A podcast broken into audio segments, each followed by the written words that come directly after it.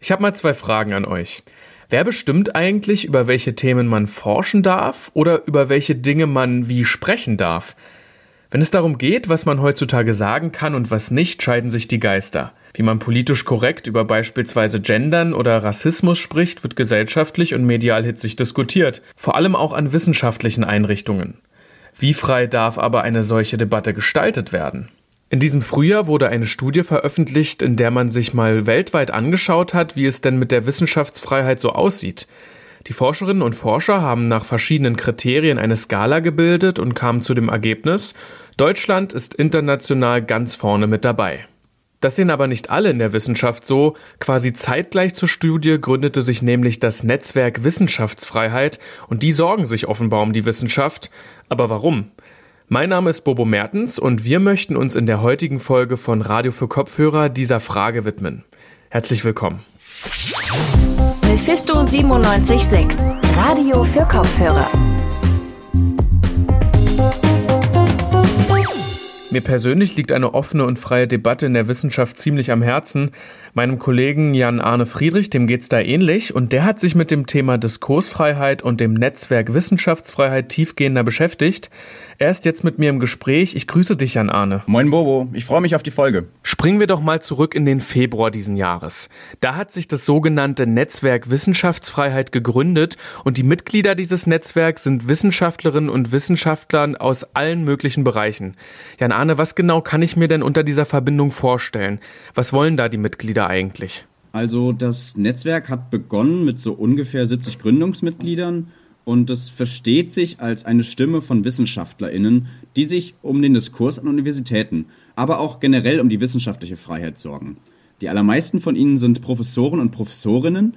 Ihnen geht es vor allem um zwei ganz wichtige Dinge. Zum einen darum, sich selbst zu vernetzen und sich zu unterstützen, um gemeinsam politisches Gehör zu finden. Und zum anderen wollen sie eben die Fälle dokumentieren, in denen Ihrer Meinung nach die Wissenschaftsfreiheit eingegrenzt wird. Das klingt für mich jetzt erstmal ganz vernünftig. Ich habe mir auch mal das Manifest des Netzwerks angesehen und da stehen auch Sachen, bei denen ich dann ganz schön stutzen musste. Zum Beispiel, dass angeblich immer mehr der Versuch unternommen wird, Zitat, Forschung und Lehre weltanschaulich zu normieren und politisch zu instrumentalisieren. Was meinen die Wissenschaftlerinnen und Wissenschaftler damit? Damit meint das Netzwerk, glaube ich, Vorfälle, bei denen vor allem Studierende gegen die Lehrenden rebellieren. Also wenn eine Lehrperson kritisiert oder in ihren Veranstaltungen sogar sabotiert wird. Das können zum Beispiel Social-Media-Kampagnen sein, gegen die Lehrpersonen oder eingeladene RednerInnen. Es können aber auch zum Beispiel Fälle sein, in denen Hörsäle besetzt werden oder ganz generell öffentliche Kritik an Personen und deren Aussagen getätigt wird. Ein ganz berühmtes Beispiel ist der Fall von Bernd Lucke. Er ist Professor für Volkswirtschaftslehre an der Uni Hamburg gewesen. Dann gründete er mit weiteren Personen die AfD.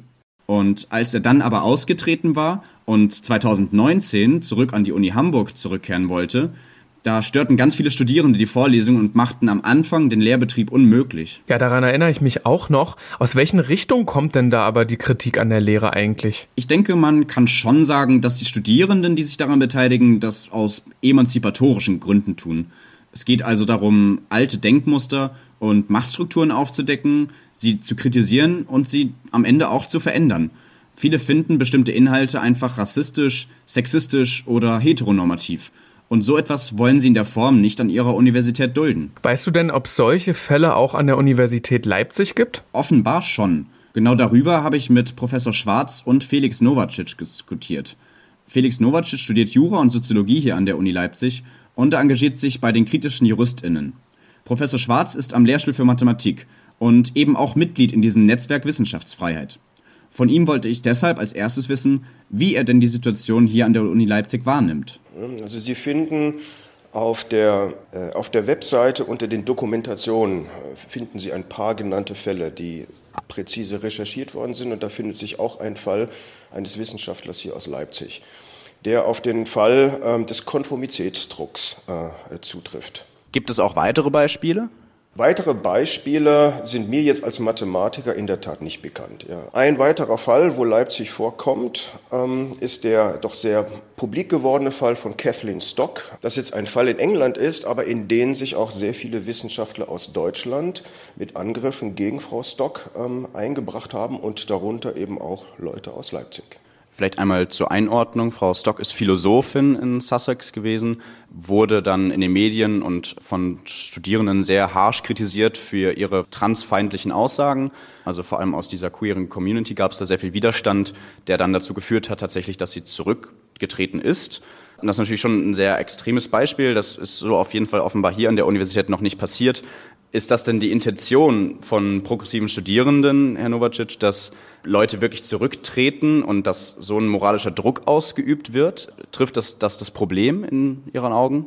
Mm, also es ist, denke ich, nicht das Ziel, Leute aus ihren Berufen zu vertreiben, aber es ist auf jeden Fall das Ziel, Aussagen oder Meinungen, die äh, umstritten sind, auch als das anzuprangern und das eben darüber zu reden. Und wenn dann die Person, die eben im Fokus steht, meint, dass Rücktritt die einzige Option ist. Es ist ja auch oft äh, damit getan, also bei vielen Fällen, die es so auch in Deutschland gibt, ist es einfach damit getan, dass sich dann damit auseinandergesetzt wird und dass die Person eben äh, in den Diskurs tritt und nicht auf ihrer Meinung beharrt und eben das weiter vertritt und die Kritik gar nicht so richtig ernst nimmt, sondern eben direkt mit den Schlagwörtern äh, Cancel Culture und alles Mögliche kommt.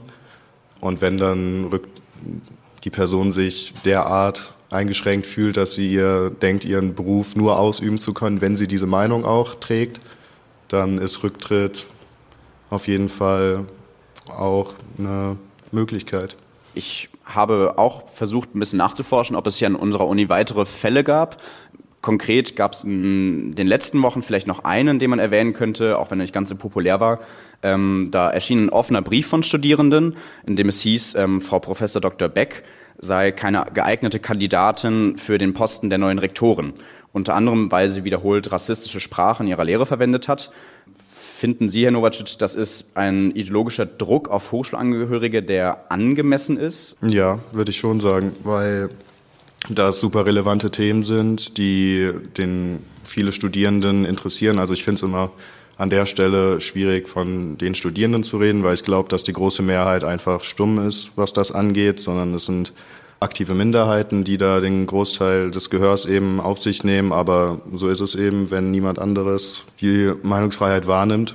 Und ich glaube, dass es gerade Universitäten eben schnell dazu kommt, dass die Lehre irgendwie oder wenn es jetzt um die Wahl von einer neuen Rektorin geht, äh, dass da schnell auf altbewährtes irgendwie zurückgegriffen wird und dass das eine gute Möglichkeit von Studierenden ist, eben auf diesen äh, Prozess Einfluss zu nehmen. Und eben mit diesen Themen zu konfrontieren, ist dann einfach eine recht effektive Möglichkeit, sich schnell Gehör zu verschaffen.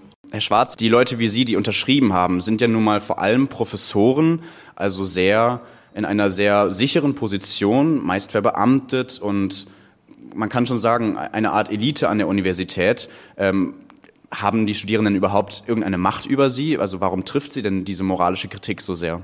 Naja, äh, Sie haben vollkommen recht. Ähm, was Lehrer an der Universität anbetrifft, handelt es sich um eine asymmetrische Situation.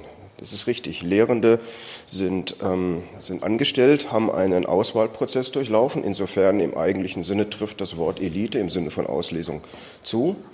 Aber es geht natürlich eben um, um Lehre, ja, die, die ihre eigenen Dynamiken hat. Aber ich möchte nochmal auf den, auf den Punkt zurückkommen. Also hier werden äh, zwei Dinge ein wenig vermischt. Ähm, wenn Sie von Meinungsfreiheit reden, ist das für mich noch etwas anderes als Wissenschaftsfreiheit.